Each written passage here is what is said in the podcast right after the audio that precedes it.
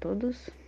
Me chamo Cíntia Viviane Correia, acadêmica do curso de licenciatura em Química da Uninter, polo de Balneário Camboriú, cidade na qual eu resido, e estou aqui para apresentar a vocês o meu trabalho referente a desastres naturais que ocorreram aqui em Balneário Camboriú e a sua suscetibilidade a novos desastres.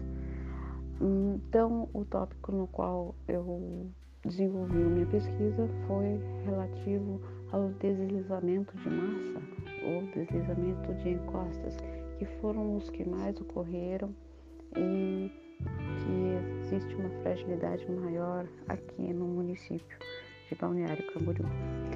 Então,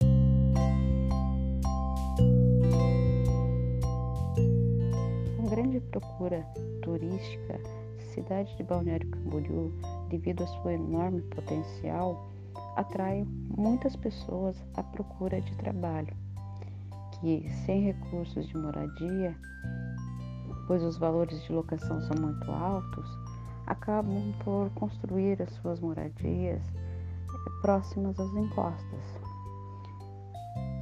facilitando também para que ocorram os desastres no caso de deslizamento. E são vários os fatores que causam esses deslizamentos, entre eles as chuvas e o desmatamento das árvores que tenham nessas áreas.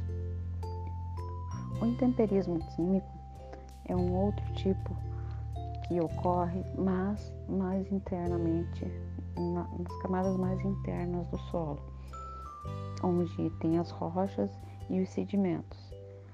Que as chuvas, ao infiltrarem no solo, acabam causando um desgaste dessas rochas e assim enfraquecendo elas, as suas estruturas e fragilizando a sua resistência, então possibilitando que ocorram ainda mais esses deslizamentos dessas massas.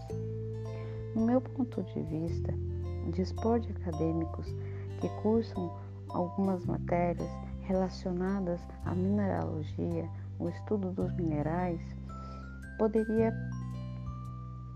facilitar ou, no caso, é, colaborar com é, uma solução para esse problema.